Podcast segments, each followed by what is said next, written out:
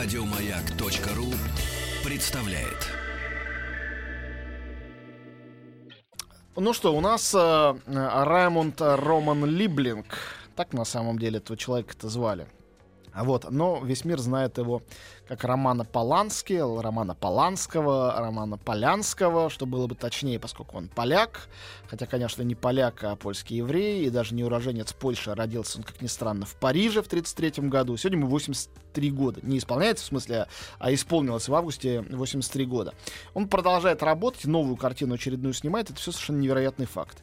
На самом деле, даже если мы забыли бы... Да, э, в 1933 году э, Гитлер пришел к власти и родился Роман Полянский. Да, Как по-разному сложились их судьбы. Вот-вот-вот. Если даже забыть вообще о фильмах, которые он сделал, хотя очень трудно заставить себя забыть о них, э, это автор, ну, примерно 10 фильмов, которые точно можно, вот не глядя, назвать шедеврами. Шедеврами, не просто там сильными картинами, а настоящими Да, шедеврами. Да, да, С десяток шедевров у него есть, и еще фильмов 15 просто превосходных. Так вот, даже если забыть об этом, одна его судьба и одна история, об этом есть несколько документальных фильмов. Конечно, это сюжет не для документальных фильмов, а для какого-нибудь хитового сериала там канала HBO, высокобюджетного со звездами. Потому что это нереально. Человек из еврейской семьи, э, родившийся, повторяю, во Франции, не случайно потом туда уехал, не потому что он родную Польшу бросал, потому что Париж и есть его родина. Э, человек, который в детстве был в Караковском гетто, э, и э, погибла, его мать во время войны. Успев его выпихнуть буквально в последнюю секунду. Отец его выпихнул, Отец, а, да. а мальчик был маленький, и э, папа ему объяснял, э, иди побегай вот туда вот-вот. А потому что мальчик мог перелезть э, через забор каким-то образом или под забором подлезть этого гетто. И мальчик, ничего не понимая, убежал. А когда вернулся, смотрит, а там и нет никого, всех куда-то интернили. Он заплакал, испугался. И его нашли, э, приютили добрые люди, он выжил.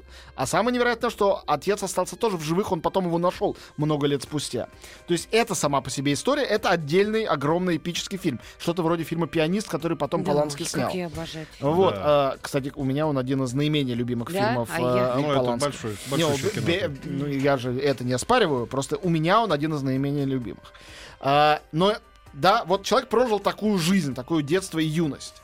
А, потом у него началась история э, того, как он э, начинает свою карьеру киношную в Польше, это отдельная история. Например, то, что он э, снимается в фильме «Поколение» Анджея Вайда, становится частью этого поколения во всех смыслах. И тогда неизвестно, что он будет режиссером, но он становится режиссером, снимая потрясающие короткометражные фильмы.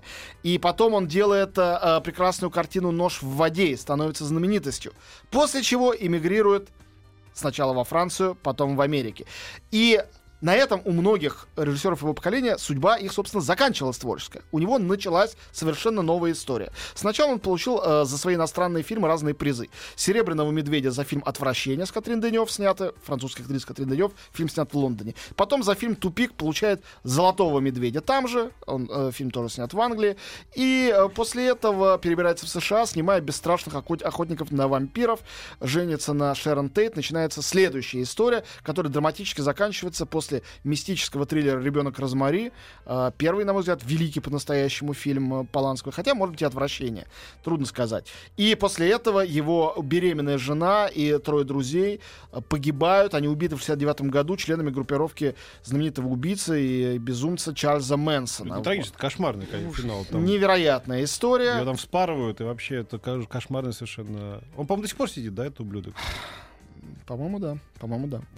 Потом начинается совершенно следующий сюжет. Сначала он получает золотой глобус выдвигается на Оскар. А, то пе- есть, э, пережить это всё с еще кита- надо было. Да, с китайским кварталом, после чего его обвиняют в изнасиловании 13-летней Саманты Геймер, 77 год. 77 год, и Поланский вынужден бежать обратно в Европу, где начинает следующий этап своей карьеры и своей жизни. Ой, китайский квартал, какое Да. роскошное кино. Потрясающе. Ага. Потрясающе. Мода на неонуары вернулась с подачи Поланского. Ну, продолжим уже жизнеописание, да, наверное, после нашего обязательного микроперерыва.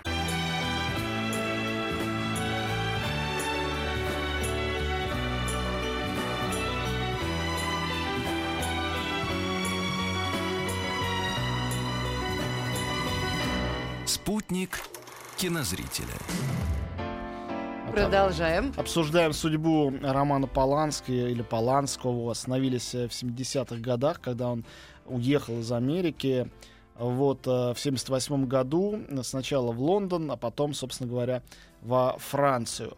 Э, И начинается очередной его период творчества. Был уже лондонский, был американский, до этого был польский, теперь начинается французский, и большая часть фильмов он снимает в Европе. Например, э, картина совершенно сейчас не э, ну, не раскручена, ее никто не вспоминает, особенно при разговоре о Поланском. Это очень обидно. Вот те же самые «Бесстрашные охотники на вампиров» превратились в мюзикл, и их все знают и любят, даже те, кто не смотрел. Потому что это вот э, первый такой стёб вампирский великолепный в э, новейшей истории кино. А «Пираты», фильм 82 года, который дико провалился в прокате, это фильм, который предсказал за 20 с лишним лет всю стилистику «Пиратов Карибского моря». Это была издевательская картина, костюмная про пиратов, вот с этими вот тоже персонажами, масками, сплошными Джеками-воробьями.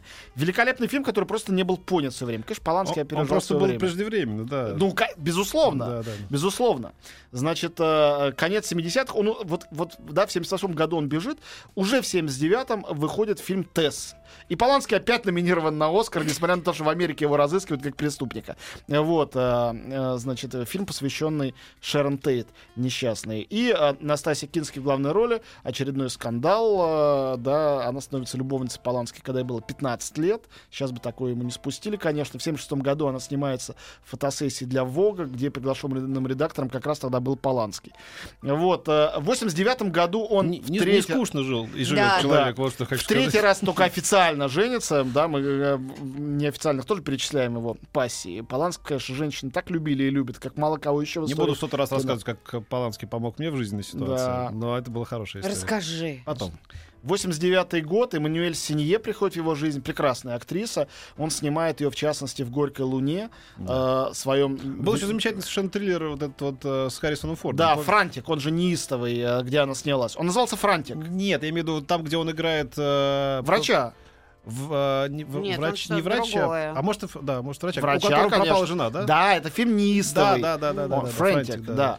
Вот, «Горькая луна», и она снимается в «Девятых вратах», где впервые после «Ребенка Розмари» обращается он опять к мистике, и опять с юмором. Э, ну, конечно, «Ребенка Розмари», мы совсем не поговорили про этот фильм. На мой взгляд, это шедевр совершенно непревзойденный, и э, лучшая роль режиссера Косоветиса, который вдруг там играет, собственно, центральную роль мужа, э, блестяще.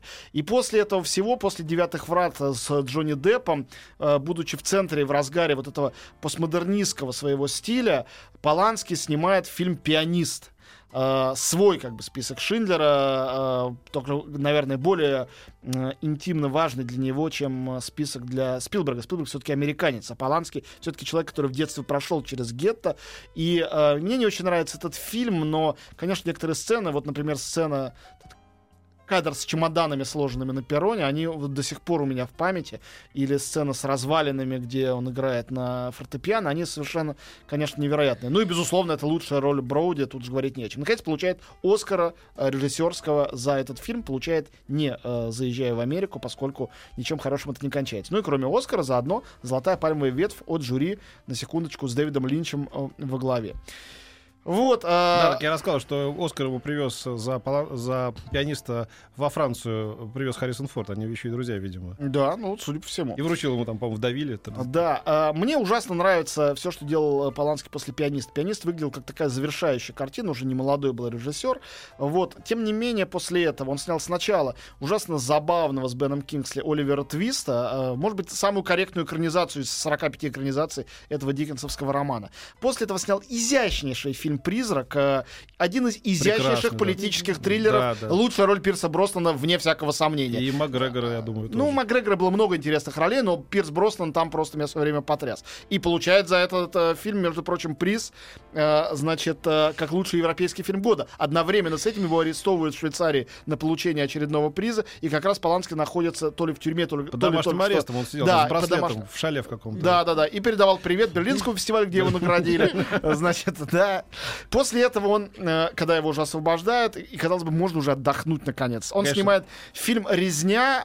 э, Невероятное, конечно, актерское э, торжество актерского мастерства с четырьмя артистами. Джон Си Райли, Кристоф Вальц, Джоди Фостер и Кейт Уинслет по пьесе Ясмины Реза. И еще более театральная, еще более минималистская, последняя его на, на данный момент картина «Венера в мехах», которую он снимает с своей любимой, своей женой Эммануэль Синье Матьё Амальриком, э, великолепный Александр Депла пишет музыку, а Павел Эдельман снимает. На сцене театральная, театральная пьеса, только мужчины и женщины. Да, ну, казалось бы, что из этого всего можно э, выжить. Но Поланский делает из этого совершенно невероятную э, картину.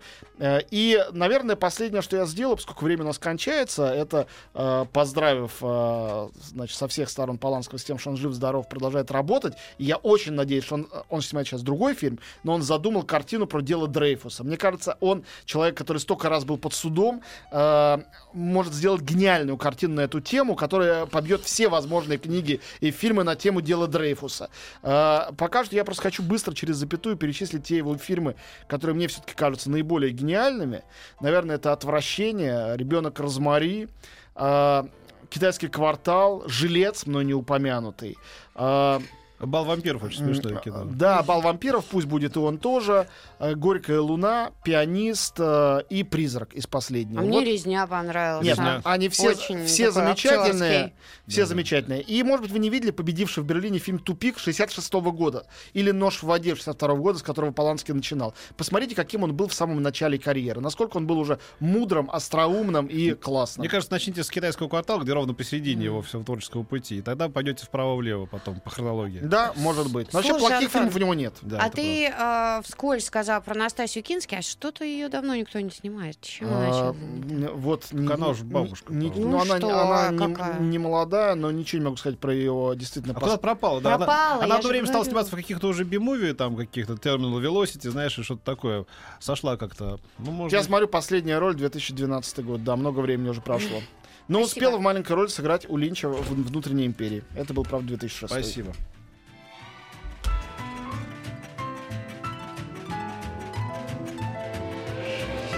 Дышите глубже. С Петром Фадеевым. Еще больше подкастов на радиомаяк.ру.